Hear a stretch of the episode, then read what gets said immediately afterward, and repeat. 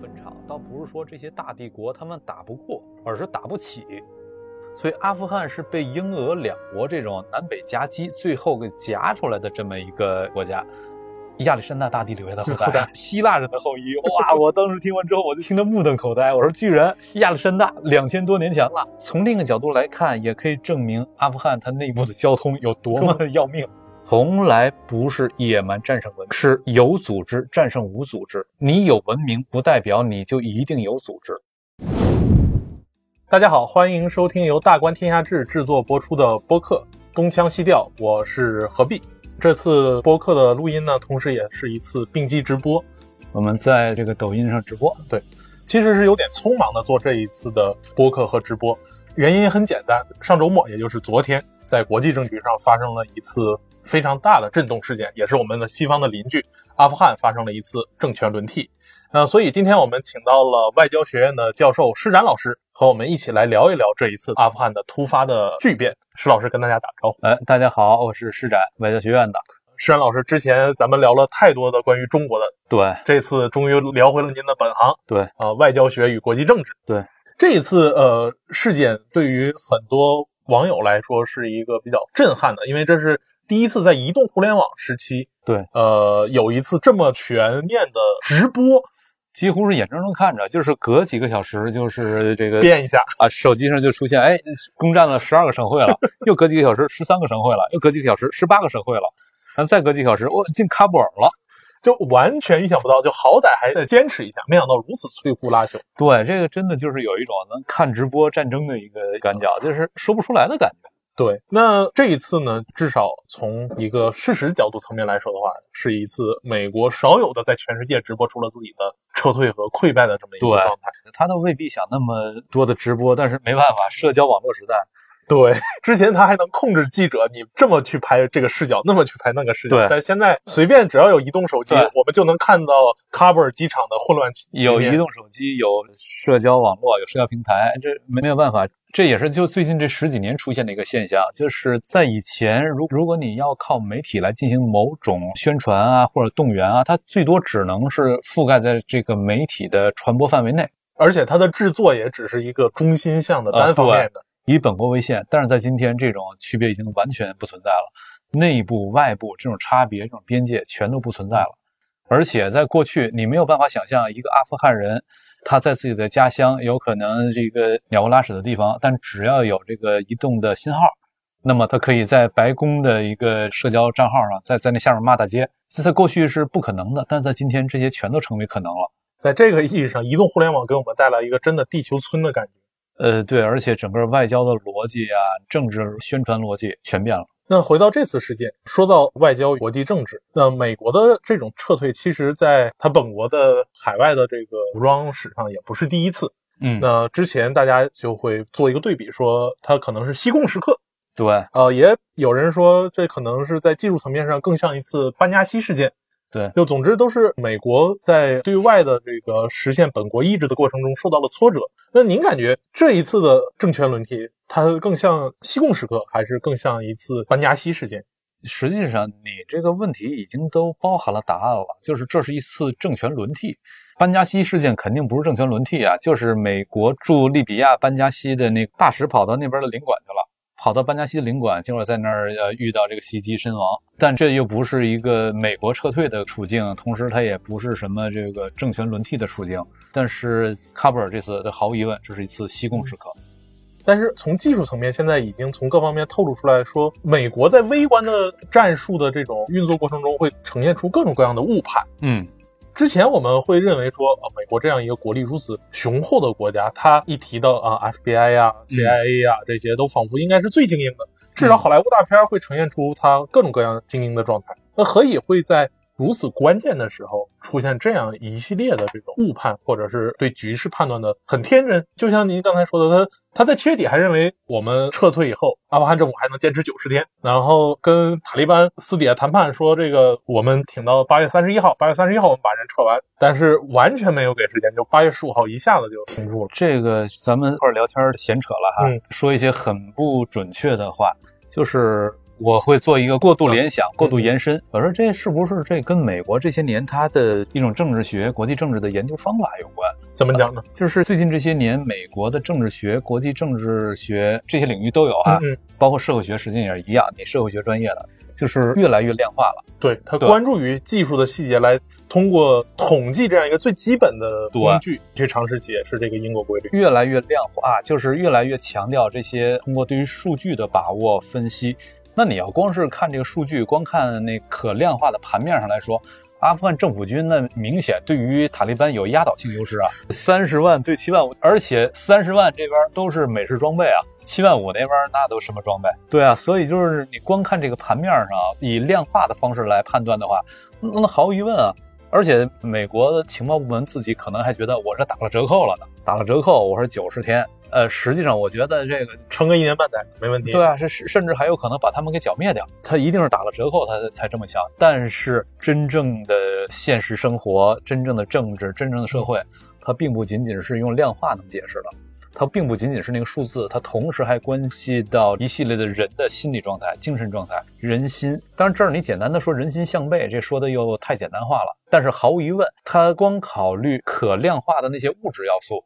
它不去考虑那些不可量化的精神要素。那么，这种研究方法本身就会导致它的很严重的误判。所以学究一点是说，国际政治学或者是外交学对于一个局势的基本判断，除了账面上的数字以外，还要对这个国家基本的状况、人的状态啊，它的社会结构这些难以去直接数字表达的东西，要也有一个通盘的考。对，就是这些年太过量化、太过社会学科科学化这种研究方法，当然它得出很多以前我们注意不到的东西。你不靠量化，你根本无法发现的问题。但是你太过关注这一点，你反倒把人给丢了。人并不是仅仅靠那几个数字就能够理解把握的。好，先抛开美国不谈，咱们再回到这次事件的主角，就是阿富汗这个国家。啊、那阿富汗这个国家非常的特殊，我们经常在网上用一个词叫“帝国坟场”。呃，实际上我就感觉特别悲惨的是，阿富汗首先是阿富汗人民的坟场，然后才轮到帝国。帝国对。同时，也有人说，这也是个制度的坟场。这是今天新看到的一篇文章，说它是帝国坟场呢。从阿富汗这个国家以一个中央政权的形式出现，就是从十八世纪后半期，从这个杜兰尼王朝开始，嗯，出现了一个真正的呃阿富汗斯坦这样一个国家开始，一直到现在，英国、俄国和后来苏联、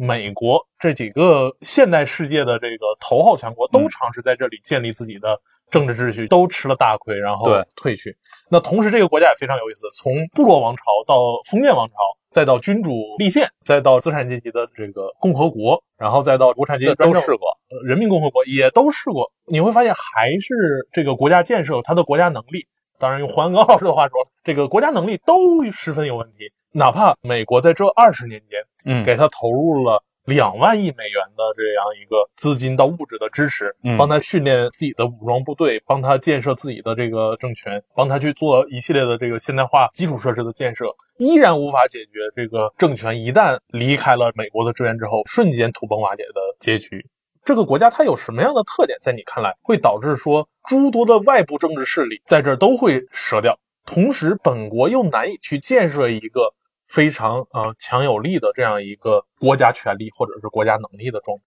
首先哈，就是说阿富汗它作为一个帝国坟场，咱说那几个大国全都吃了亏。嗯，呃，甭管是这个鼎盛时期的大英帝国，还是后来巅峰时期的苏联，苏联就是因为入侵阿富汗才开始走上衰败之路的。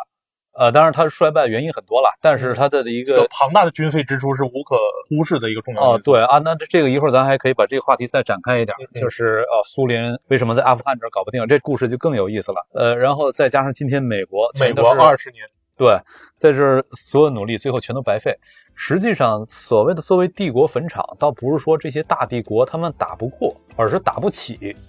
打不起也不是说我的钱我烧不起了，而是说我烧完钱之后，好歹我得有点收益啊，甭管是经济收益还是政治收益吧。你要什么收益都没有，然后不停的就是光烧钱的话，那这是谁都不干啊。所以最后我大不了不掺和了呗。对，所以就是除了苏联之外，其他那几个帝国倒不是说在这儿吃了亏是身死国灭的状态、啊，对，那那根本到不了。但是他是在这肯定是烧不起，在这搞事儿不划算吧？不划算，于是就撤了。那么苏联它是面对一个特殊的状况，这个特殊状况一会儿再展开来说。之所以阿富汗它会构成这样一个所谓的帝国坟场这样一个结果，刚咱说了，它首先是因为帝国都打不起，不是打不过，而是打不起。而为什么打不起？在这儿战争成本太高，收益太低。呃，那么成本又高，收益又低，这首先是跟阿富汗的地理有关的。阿富汗的地理就决定了任何人到这儿，外部力量。实际上，我觉得它本土力量也差不多，就是在这打仗，都是收益很低，同时呃费用很高的一个状态。就是阿富汗，它是一个山国。首先说阿富汗这个国家，它的来源，刚才你谈到了这个杜兰尼王朝，十八世纪中后期建立起来，那会儿杜兰尼王朝它的这个疆域是一直够到大海的，对，一直到现在的巴基斯坦南部，对。但是后来，这个国土形状的阿富汗，它之所以形成，是到了十九世纪，呃，英国和俄国在中大博弈，对，你在整个 Great Game 亚欧大陆的这个大博弈，对，去区分自己的势力范围。对，因为就阿富汗自己，杜兰尼王朝自己来说，它是一个传统王朝、传统国家，它是搞不过英国、俄国这两个这个近代化的大帝国的，所以它的领土就不断的被蚕食，呃，英俄两国不断的往前走。越靠越近，最后就是觉得咱还是需要有个缓冲。那么英国就得一路往前推，推到哪儿呢？推到了那个开普尔山口。大英帝国最重要的所谓皇冠上的珠就是呃英属印度嘛。而英属印度在历史上曾经多次被游牧者从开普尔山口杀过来，或者说印度这个国家在它本国的两千多年的这个文明史上，几乎每次的大征服。都是从这个阿富汗的新都库什山被西北面的从这个中亚草原而来的游民族给对。那最近一次的就是我们非常熟悉的莫卧儿王朝。莫卧儿王朝，对，一五几几年，那个从草原而来的最近一次的是莫卧儿王朝，但是真正最近一次那是英国人从海上来。对，但是从海上来英国人他也觉得就是草原那个方向，今天的阿富汗中间的这个国家是被一个大山分成南北两块了。中间的这个大山，那是兴都库什山。兴都库什山，那也是世界上最高大的山脉之一了。兴都库什，它的当地语言叫做 Hindu Kush，Hindu 这是印度，印度 Kush 就是波斯语山的意思，就是波斯语里面说这是印度山。所以你从这个这个名字里面就能看到，阿富汗它是在历史上印度跟波斯文明之间的一个分界点之一，也就是说，它恰恰是一个文明的路口和一个分界线。对，之所以成为这样一个路口，是因为兴都库什山这样一个大山在那儿构成的这样一个阻拦性的结构。那么上面刚才咱谈到有一个重要的山口——开普尔山口，本来这个大山它阻隔着你游牧者很难南下吧？印度是有天然的保护的，但是由于开普尔山口的存在。就导致了游牧者顺着这儿就可以直扑印度，所以英国统治印度的时候，他也意识到说这事儿有点麻烦，所以我的统治，我的这个防御得往一直往北推，安全线要推到喀布尔这儿。对，这个开布尔山口，我要对它有有所控制，然后再往北那边，英国一度把这个阿富汗占领过，但占领了一段时间，觉得不划算，就撤了。但是开布尔山口我一定要控制在手里。然后在这儿画了一条，就是当时英属印度和阿富汗之间的国境线，叫做杜兰德线。而北边俄国，呃，一路往南压，把那些中亚那些斯坦一路往南压。最重要就是河中地的这几个斯坦国全都给吃掉了以后，对，这全都吃掉之后，也推到了兴都库什山的北面了。推到兴都库什山北面，英俄两国中间还，当然这是慷中国人之慨了，嗯，搞出一个什么瓦汉走廊，几百公里长的一个瓦汉走廊。呃，根本上面就没人住嘛，而又特别窄的一条走廊，就是要用瓦罕走廊把这个阿富汗的本土跟中国这边连上，把英国和俄国相互之间分开，构成一个缓冲区。所以阿富汗是被英俄两国这种南北夹击，最后给夹出来的这么一个国家，它是被动的形成它的领土和疆域的，并不是主动形成的。那么这被动形成领土和疆域之后。我们再看阿富汗内部，之所以英国和俄国往前推，分别只推到那个地方，它后来我们所知道的那国境线就为止了，因为再往前推，你就进入到山区了，而那些山区那是帕米尔高原延伸出来的嘛，帕米尔高原的西部就是这个兴都库什山这边，特别难走，也特别难打，而且在当地人他熟悉地形地貌啊。他游击战起来，你作为外来者，你根本不知道他在哪儿，你也没有办法因粮于敌，你只能靠从自己的总部往这儿源源不断的输送给养。可输送给养这个事儿，在当地的那种地理条件之下，输送给养成本也极高，没有办法因粮于敌，然后你又找不着敌人在哪儿，而敌人想打你，随时能打，因为他太熟悉当地地形了。所以在这种情况下，你在当地这场仗肯定是，并且当地那种地理环境，你从那儿你能抢着啥？啥也抢不着。对，而且有一点就是，新都库什山的周围的很多余脉，虽然看起来非常高大，但它其实是一个喀斯特地貌。嗯，这就意味着它外面它不但是山区，它里面还有很多洞，里面还有洞，对，还能来回钻。那那这个太利于游击战了。呃，然后再一方面，喀斯特地貌本身很贫瘠，对，更抢不着东西了。所以在这种情况下，就是你打进来之后，你就会发现，在这儿我啥也捞不着，而且我得源源不断的天天就在这失血，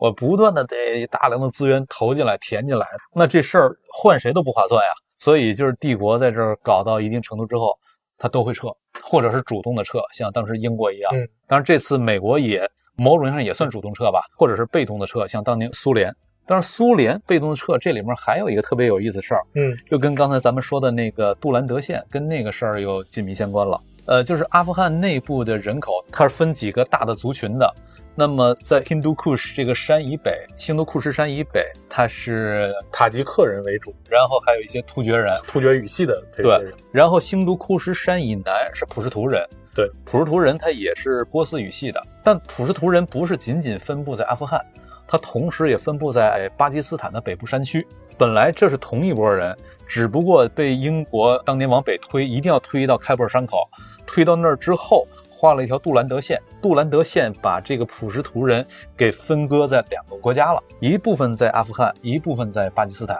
但两边实际上本来就是一拨人嘛。对。而且从地理单元上看的话，它的巴基斯坦的这个西北部山区，西北部山区跟新都库什山其实是连在一起的啊，这是一个相对独立的地理单元。而你人为这么一划分的话，就实际上这条线只是个人为线而已。对，你日常的它的自然连接、它的呃社会性的、它的这个家庭的连接、它的部落的连接都没有去人为切断。对，然后这里就有一麻烦，就是阿富汗西北部山区这边它也是大山啊，特别难搞啊。所以，巴基斯坦的中央政府对当地的事实统治都是由当地的部落长老来统治的。巴基斯坦中央政府对当地的实际控制非常有限，这就带来一个结果，就是在国际法上这是属于巴基斯坦的，但是从它的这个真正的这种社会结构、人口结构等等，呃，甚至亲属关系什么的，跟阿富汗的这个新都库什山以南的南阿富汗，它又是一体的。呃，然后这事儿就麻烦了，麻烦在哪儿呢？苏联人打过来之后，他只能停到国境线上。对，就是美国当时扶持塔利班嘛。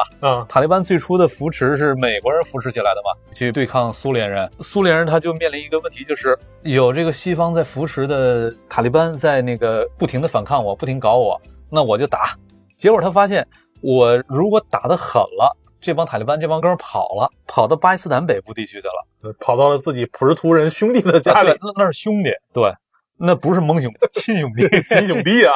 那么都跑到这边来之后，苏联人是不能越界追击的，因为这边是美国盟友，你越界追击，你搞阿富汗，你还有一个社会主义大家庭，有这么一说法，能说得过去。巴基斯坦这不是啊？对啊，那它不属于社会主义大家庭啊！你在国际法上这事儿就说不通了，所以他是不能越界追击的。但是那些塔利班他越界的跑过来，那没辙，所以苏联人就会发现，我打得狠了，这帮塔利班跑了。然后只要我呃略微松了一点，这帮哥们又回来了。然后打的再狠一点，又跑了。就是我怎么打都打不死。然后这个钱我就源源不断的就往里面去填钱，去往里面烧钱。结果这就导致呃苏联在这边陷入最严重的财政危机嘛。最后就因为这儿。构成他的一个，像拿破仑当年说，西班牙就是我的溃疡，因为 拿破仑在侵入西班牙之后，五十万大军就西班牙人民当时最先发动起了这个游击战，结果西班牙的这个几万的游击战的战士锁住了拿破仑五十万大军，以至于拿破仑想腾出更多大军去打俄国的时候，没有，没人了。对，所以拿破仑就说，西班牙就是我溃疡。啥叫溃疡呢？不致死。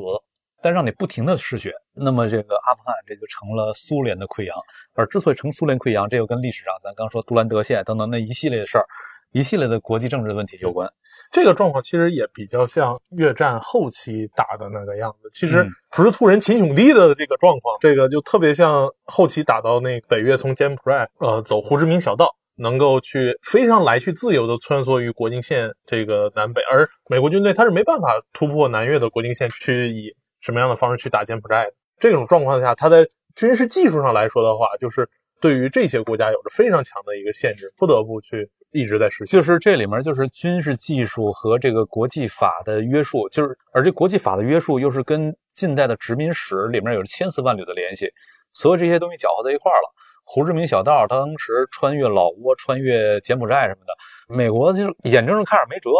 来气没办法。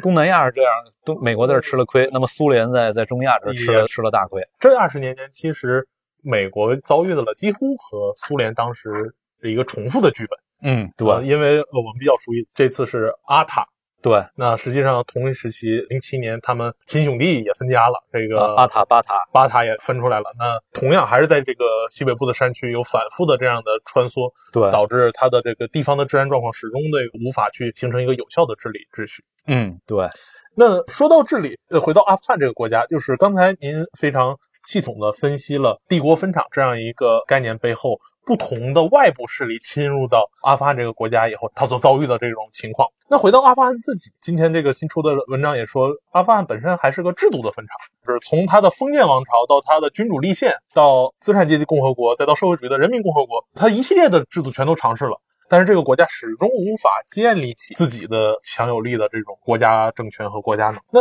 阿富汗自身为什么会又是这个状态？我觉得这个。就是之前你给我看一个大纲的时候，里面提到了这种悬浮式社会。悬浮式社会这种概念用来形容阿富汗就非常恰当。呃，因为阿富汗它的那种地理结构决定了它的绝大部分地区都是那种呃山区嘛，交通极其的困难。交通困难既意味着战争上啊我要搞你很困难，同时也意味着贸易上现代的呃工业经济、商贸等等这些要展开都很困难。我们今天所知道的现代社会要能够有效运转，前提是你先得有现代经济。但阿富汗的那些山区、那些地方，它就不可能发生发展现代经济。当然，不可能，这说的太绝对了。嗯嗯。就现在而言，这你要想发展现代经济，最起码到目前是没有的。它既需要一个稳定的环境，又需要一个重资本的投入，那条件都不存在。但是它又有几个城市。那么它这几个城市，实际上阿富汗在七十年代苏联搞过来之前啊，苏联搞过来那是先是因为阿富汗内部它发生过几次政变嘛。但在那政变之前，阿富汗的国王统治的时候，那会儿那个国王末代国王大力的推动那个现代化的改革，所以当时阿富汗是很开放的。而且阿富汗也是从西方引入了很多东西，现代的科学啊，现代的技术啊，呃，然后现代的一些这种政治上的搞法等等，引入了很多东西。但问题是，所有这些东西，这些现代的制度、现代的搞法等等，前提都是你只能在现代社会当中能够有效的运行。而阿富汗那几个大城市。实际上，它那几个大城市在历史上都是名城啊，像什么赫拉特呀、坎大哈呀、喀布尔、喀布尔，这都是在历史上都是名城啊。但是它除了这几个大城市之外，其他地儿全都是在传统社会当中很难出得来。于是，在这几个大城市当中做的一系列现代制度的建设、努力发展、改造等等等等，它就是悬浮着的。就几个城市孤岛，几个城市飞地，悬浮在庞大的、很难改变的传统社会之上。所以，一方面，二十世纪早期就是阿富汗王国时期所做的一系列的现代化的、世俗化的国家建设的努力，它只能龟缩于，或者是只能仅限于这几个大城市，它无法把这一系列的努力延伸到它的山区的农村地区。对。然后，另一方面，这一系列的变化。相对于阿富汗这样一个自身又有着比较悠久的文明传统，同时它是一个非常虔诚的这个伊斯兰国家，那对于它自身社会的既有的这一系列的这种社会秩序和道德的冲击，也会产生一个撕裂，会让它的这个农村和城市之间产生某种巨大的张力。对，阿富汗它确实历史非常悠久，而且文化曾经很发达，就是在伊斯兰世界。中世纪实际上最开放、最发达、最包容、最文明的是伊斯兰世界，基督教世界在那会儿是非常之落后、呃封闭、保守的一个状态。而在这种最发达、最开放、最文明的伊斯兰世界，咱说中世纪，在伊斯兰世界里面，第一个独立的伊斯兰经文学院不是出现在阿拉伯帝国的首都巴格达，而就是出现在阿富汗。然后阿富汗当时有很多很重要的学者，就是中世纪的时候，很多很重要的伊斯兰的学者，甭管是这个医生，那那会儿的医生跟今天也不一样，今天医生就是一个专业人员，那会儿的医生他同时得对哲学什么，因为传统医学它首先它有一个对于这个天人感应着这这样一个东西的理解吧，所以那会儿他的医生又是哲学家，哲学家啊，医生啊，科学家、天文学家，阿富汗当时是出了若干个这种很牛的人的。呃，所以它确实是有这种很悠久的文化传统，只不过刚才咱说那几个历史名城，什么坎大哈呀、克拉特呀等等这些地方，它在历史上都是地理大发现之前丝绸之路从中亚走，所以这几个就是丝绸之路上的名城。但等到地理大发现之后，中亚不再是世界中心了，变成世界边缘了，但是它仍然瘦死骆驼比马大嘛，对，仍然是名城，但是它不再像过去那么牛了。那么后来的国王的改革什么的发展现代化，也都在这几个城市里面。但是，就算阿富汗本土性的这种国王，他也搞不定那些山区。所以，刚你说的这个所谓制度的坟场，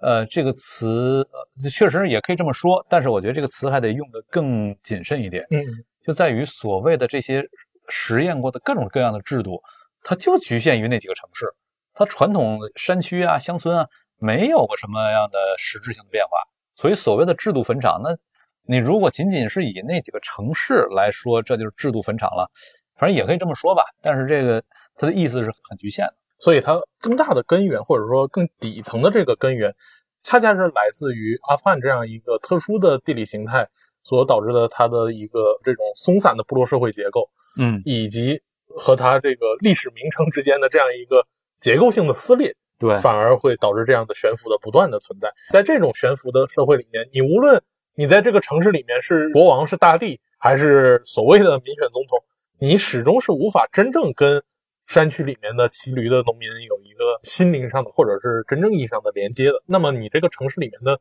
所有的东西仍然都是一个悬浮性。对我曾经带过一个留学生，就是他跟我读研究生，是一个阿富汗女生。当然，这个姑娘长得就是咱们通常看到的那个，比如在美剧《国土安全》里边那边阿富汗的那些人，那长得这个特别高鼻深目。但是我带的那学生，当然他跟汉族人比也算高鼻深目了。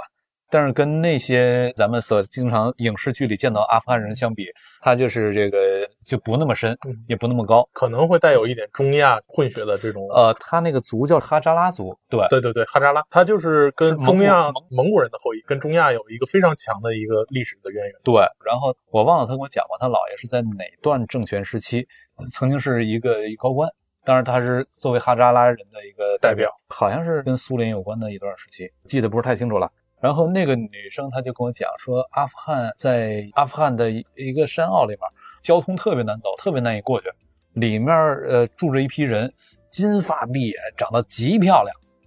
亚历山大大帝留下的后代，希腊人的后裔。哇！我当时听完之后，我就听得目瞪口呆。我说，居然亚历山大两千多年前了，呃，公元前三百多年吧？对。对啊，我说这既然这些后裔到现在还在那留存。从另一个角度来看，也可以证明阿富汗它内部的交通有多么的要命，两千多年没走出来过，对，外人没进去过，以至于到今天仍然金发碧眼。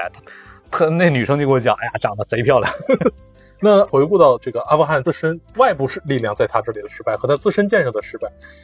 回到这一次的事件，其实。经历过二十多年的这样一个动荡的时期，那这次政权轮替之后，大家依然对未来的前景有一个非常不乐观或者相对悲观的一个预期。嗯，那一方面，因为上一次塔利班执政的这个给整个世界留下的印象是极其不好的。那这一次他会不会说这个汲取国内国外是吧国际上的这个运动经验？开始走一个相对缓和的路线，也开始表示说我们会大赦，我们这个会保护这国外人在喀布尔的人身安全。但是塔利班自己，呃，我目前感觉会面临一个类似于伊拉克的困境。这个困境就是说，阿富汗这样一个非常穷苦的国家，塔利班七万五千人核心部队，同时他又收编了三十万各种地方上的以及中央的这个军阀的各种部队，加起近四十万人。我觉得他那些中央军未必他都留着吧，可能多一半的就遣散了。呃，核心就是这个问题。你想，四十万，这对于在中亚来说是一个绝对庞大的军事力量，而且这样一个穷国也养不了。但是他要遣散的话，你这个概念听起来这就很可怕了。这就让我想起这个卢旺达那次大屠杀，九四年还是九五年？九四年，九四年大屠杀之后，卢旺达本身是个小国，但是从国外打回来的那个卡加梅，他是图西人嘛，他当时流亡在乌干达，而乌干达的总统穆塞韦尼就支持卡加梅尼打回来，这个过程肯定有一个血与火的过程吧。嗯但只要经历过这种血与火的过程，他锻造出的一定是一支强大的军队。然后这个军队的规模远远大于这个国家的需求，于是它就会构成一个非常不稳定的状态。对，所以后来咱们所知道的九五年，呃，以及九九年那两次刚果内战，实际上都是跟他的邻国卢旺达。卢旺达实际上面积很小啊，就是这个三四万平方公里，而刚果是两百三十多万平方公里的刚果金，两百三十多万平方公里。可是就是这三四万平方公里这个小国，它的那支远远大于它所需的军队，带来一种巨大的需要释放的力量。结果搞起来刚果内战，把刚果搞得那个样子。你刚才说这个阿富汗四十万人，呃，我希望他能够平安遣散。不平安遣散的话，这想想都非常可怕。对，核心就是正值壮年的男人，然后又都摸过枪，你哪而且都有很精良的装备，美式装备。这个就像当年呃伊拉克一样，经历过这个战斗之后，长期的这个战争过程，打得妻离子散，没有正常的经济生活。你把我遣散之后，我吃什么？所以 ISIS 在伊拉克北部的这个崛起，很大程度上也是在不断的吸收从你这边遣散过来的人，无处可去，然后又对这个你遣散我的那个力量有高度不满啊，已经不止不满了。你用那词准确，仇恨。那么塔利班同样面临的这个问题，它是靠着有着共同的敌人才去凝聚在一起的，而一个共同的敌人消散了以后，塔利班依然面临着一个部落林立、军阀林立的这个状态。那么同时，他还要遣散军队，又有那么多的坑道，又旁边又有一个不安分的本家兄弟巴塔，是麻烦了。呃，而且这个不遣的话养不起，完全养不起。对，浅的话是个大问题。对，那么塔利班这样一个后顾之忧。在整个亚洲近代史上来说的话，您能想到一个比较好的解决办法，或者是有没有未来发展的某种可能性呢？呃，这是个大问题。这个说实话，我真想不到一个特别好的，因为其其他国家没有哪个是帝国坟场。阿富汗之所以称其为帝国坟场，就在于咱们前面说的，它那种特殊的地理结构，不止外部搞不定，他自己也搞不定。所以，他首先是阿富汗人民的坟场，然后才是帝国的坟场。帝国我不去不就完了吗？但是阿富汗人自己要在那活。对，阿富汗人民你离不开的呀。对啊，所以就在这种情况下，你刚说这个，因为别的地儿确实有过这种呃大规模战争，然后留下了大规模军队，然后遣散。实际上，战争结束之后，要军队复原的这个时候，往往都是会引发某些动荡的时候。嗯。但是别的地方它的资源够。它还能够相对来说吸收掉这些动荡，难度不那么大。可是阿富汗它的资源又不够，对，它连蛋糕都没有，都没法分。呃，对，但是它有有枪，然后又有饥饿的这种欲望，哇，不知道这个。OK，对于中国来说，守好西部边界比什么都重要。好在我们跟它只有七十公里，对，而且好在那是帕米尔高原。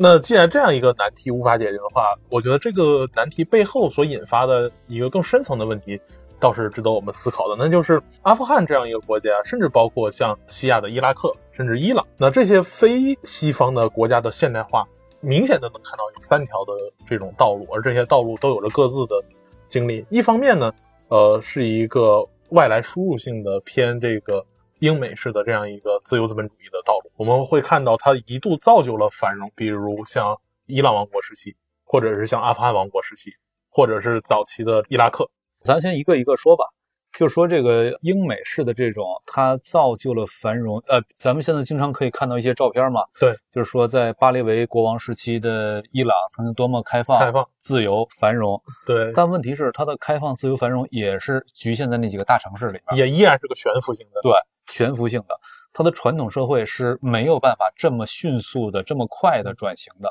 而只要你没有办法足够快的转型，意味着你的这种大城市里面的那些看上去很现代化、很美的那些东西，以及你觉得哎呀运转的很不错，这个制度这些东西全都是没有根基的，而且它会造成一个。呃，由于资本的大量的淤积，资本是下不了乡的，它只能淤积在首都，它就会造成大量的财团的腐败。对，实际上你说到这个故事，这你往前了追，在四九年之前，中国也是一样啊。当时这老蒋控制这些大城市，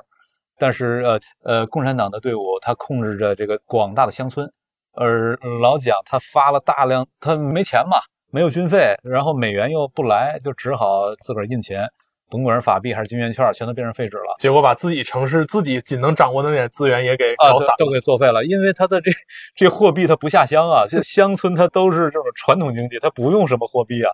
所以就是当时特别惨的那种通货膨胀，它主要是在城市里边，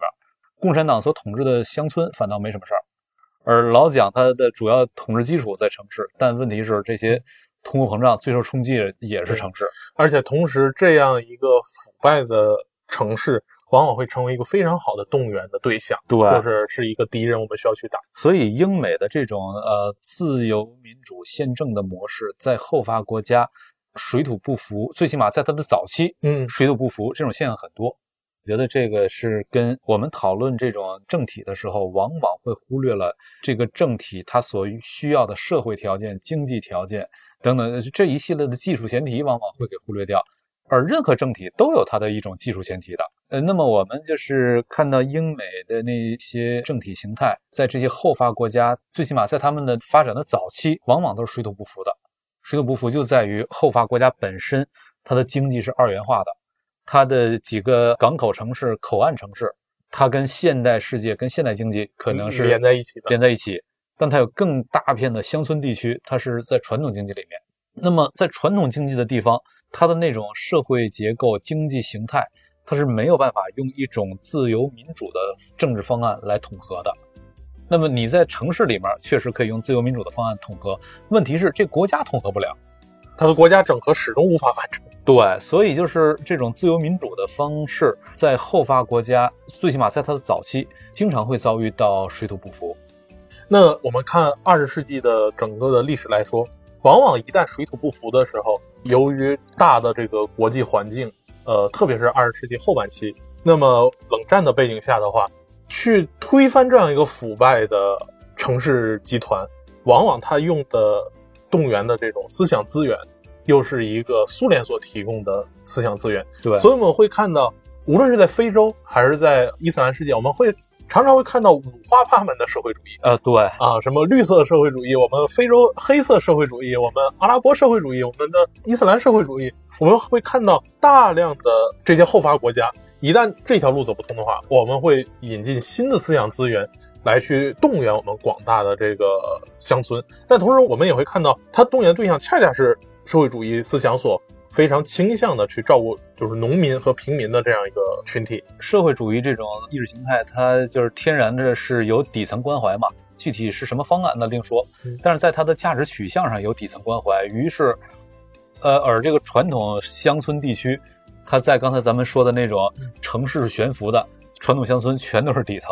这些人太容易被一种社会主义的这种意识形态给动员起来了。但是很明显，我们看到到了九零年代以后，除了有国际局势上的变化以外，那么这些方案在各个后发国家的落实仿佛也不是太顺利，基本又都轮番推翻了一遍。对，因为社会主义的这种意识形态，它转化出的政体形态要想有效运转，前提仍然是现代经济、现代社会，就是它不是为一个传统社会所能设计的。基于它的这种意识形态，可以对传统社会进行动员，但是说动员起来之后，如果它还没有发展为一个现代经济、现代社会形态，呃，你用这套方案，这个制度本身在那儿也会水土不服。所以这套方案往往会呈现出一个形态，就是我在当初动员你的时候，会给你一个非常美好的许诺，但是真的成功了以后，就会发现这个许诺是无法兑现的，以至于大家会有一种欺骗感。而在二十世纪后半期那样一段特殊的历史时间里面，无法兑现的同时，它的这个中央政权要想维持，往往也要依靠苏联这样一个外部的力量去扶持，再一次落入到了英美路线里的那样一个剧本。对，所以实际上刚才说的这个苏联所扶持的这种社会主义的路线，而英美所扶持的这个自由主义路线，这两种路线实际上都是现代化的方案。你如何实现现代化？它是提供了两种路径，但这两种路径它都面临共同的问题，就是你所要整合的是一个悬浮式的社会，而悬浮式社会这个问题解决不了的话，没有哪个方案它能够真的成功。但悬浮式社会怎么解决？它并不仅仅是个政治问题。你仅仅说我给你一个呃政治制度，新的政治制度，一个新的政治方案，那那是离解决这个问题那远了去了。对所以我们会发现，步入到二十一世纪以后，整个中亚和西亚地区都有一个回归保守的这个明显的转向。嗯我们会发现，他们尝试说，既然你外部两边的这些资源都无法去解决我们的问题的话，我们还是要回到我们的历史，回到我们自身这个所保守的那样一个呃思想资源里面。所以我们会看到这个各种各样的本土保守的这种组织就会呈现出来，无论是一个，比如以阿富汗为例，无论是一个呃普什图民族主义式的保守组织，还是以这个宗教，就是以伊斯兰力量呃为号召的一种宗教式的这种保守组织，我们都会看到，就是这些后发国家都开始向这种保守的方向去走。但是保守主义一个很大的麻烦就是它无法为这些国家，特别是伊斯兰世界去带来一个现代化方向的突破口。对，这个也是呃这些后发国家所面临的很麻烦的一个问题。就是这两天我在网上看到有人在说，这个是塔利班战胜了这个阿富汗的这种那个本来的那个政府。嗯嗯，呃，不，我刚想说县政府，但现在已经是前政府了。前政府对，阿富汗前政府，塔利班战胜了他，说这又一次的是野蛮战胜了文明，然后还要回顾来比对一下，说历史上曾经有过多少次野蛮战胜文明，就比如就经常说罗罗马事件啊，啊，然后或者是中国这边说游游牧者入主中原，野蛮战胜文明。呃，永嘉之乱。对，但但是这种说法我从来我都是拒斥的，我认为这说法本身有问题。嗯，呃，它从来不是野蛮战胜文明，野蛮战胜不了文明，是有组织战胜无组织。你有文明不代表你就一定有组织。文明的末期，它经常是陷入到一个无组织的状态。用一句俗话说，就是人心散了，队伍不好带呀。对呀、在那种情况下，你就只有一种文明的外壳，但你实际上文明真正的内核那个灵魂，如果是一个有组织的状态的话，文明绝对比野蛮要有力量得多，因为文明它能够开发出各种技术啊，野蛮它的能用的技术是有限的呀。所以，如果是有组织的话，文明一定比野蛮更有力量。在那种情况下，野蛮是没有机会战胜文明的。但是这个文明它是有可能它的灵魂是丧失掉的，灵魂丧失掉了，这个文明就只剩下外壳了，变成一群这个上下交争力的这种这种无组织的状态。在这种情况下，有组织的一旦打过来，你甭管对方是野蛮还是文明，反正人家有组织，你是没组织，马上你就不行了。那么这次我们可以看到的，塔利班他迅速的呃推翻了呃或者说击败了阿富汗前政府。击败阿富汗前政府就是一次有组织战胜无组织。那问题来了，这个所谓有组织，它的基础在哪儿？实际上，它的基础就在阿富汗的广大的传统社会乡村地区嘛。而这些乡村地区，这些传统社会，它是没有办法用。刚才咱们说了，甭管你是苏式的社会主义方案，还是这个英美式的自由主义方案，它都是一种现代化的方案。而阿富汗的广大地区，它是传统社会，它是个前现代社会。你是没有办法用现代的这种方案去解决前现代的事儿了，这这你完全对不上。所以，那么对于他那些前现代的传统社会，对于那些地区而言，它的组织机制是真没有办法。呃，最有效率组织机制在那些地方就是宗教。所以，呃，那么在那些地方，它基于宗教，它获得了组织性，有组织，它去跟一个完全呃离心离德的这种现代的政权。阿富汗的中央政府跟他相 PK，那肯定这这边就是现代政府这边是搞不过塔利班的，这这是毫无疑问的。但这丝毫不证明什么野蛮战胜文明，这仍然是有组织战胜无组织。但这里的问题就在于，阿富汗这个国家它的主体是传统社会，而它的传统社会要形成组织的话，最低成本的方式就是用宗教，但宗教给出的方案。它没有办法把这个国家给引向到一个自我建设的一个方向，这是他的一个困境。他没法建设现代社会，同时他又有强大的组织力，那这背后这可能蕴含的麻烦很多。咱们可以想见各种各样的形态。所以，往往这样的国家，它在地缘政治上来说的话，因为阿富汗这个国家，我们今天之所以讨论它，主要还是因为它是我们的一个很重要的邻国。那在特别是在我们西边这样一个很重要的邻国，那依然是要回到说，了解阿富汗意味着是阿富汗对于我们的意义到底是什么？那也这也就意味着说，一个如此短时间内难以看到它能有一个比较正常的现代秩序，但是又有如此强大的这种武装的这种状态下，它是一个否定性的地缘政治力量，它对于我们意味着什么？我们如何去提前做好一定的这个预判和防范？呃，实际上能够做的预判就是这个地方消停不了，那能做的防范就是把西边的边界守得死死吧。实际上，就阿富汗前政府而言，有人骂他那个总统加尼，加尼啊，他说你你个笨蛋，你还什么这个呃政治学博士？他是哪个大学的？是哥大的还是哪个大学的政治学博士？他还专门写了本书，如何这啊建设失败国家。对，哎呀，但但那全都是在这种。科学化之后的政治学，它可以用各种各样量化的方式去计算这个现代国家。但问题是，量化的前提是你得能统计啊。传统社会统计都没法统计，你怎么用一个量化的方式来搞这么一个地方？就是你要想能够把这个国家搞好的话，当然首先你得有足够长的时间了。而在这足够长的时间里面，呃，如果你真的想让美国移植过来的那些制度能够成功，前提是它得有现代社会。而有现代社会，前提又是得有呃比较发达的现代经济、商业经济。但是阿富汗的地形又决定了这两条都难以实现。反正可预见未来四五十年，它都无法实现，无法实现。那这就意味着，对于加尼而言，他是没有办法用美国移植过来的那套制度来管理这样的一个传统社会的。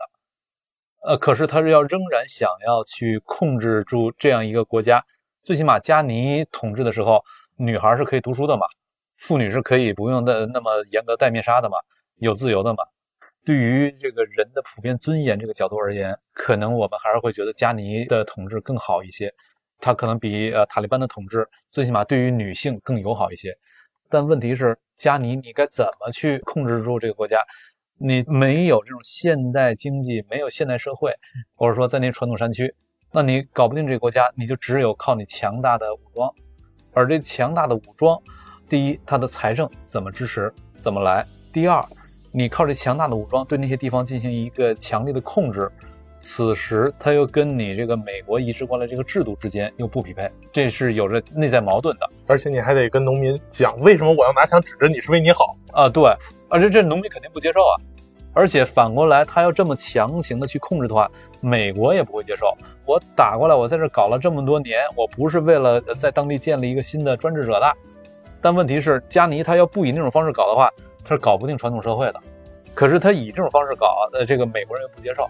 我我那我索性不理美国人也行。但问题是，不理美国人，你财政从哪来？对，你靠什么来养活这军队？需要第二个金主，但现在又不是啊？对啊，对啊，那他这里面各种各样结构性的问题。除非美国人愿意一直这么支持下去，但这美国人他也不干呀，他烧了二十年的钱了，他仍然没烧出结果来，他也不想。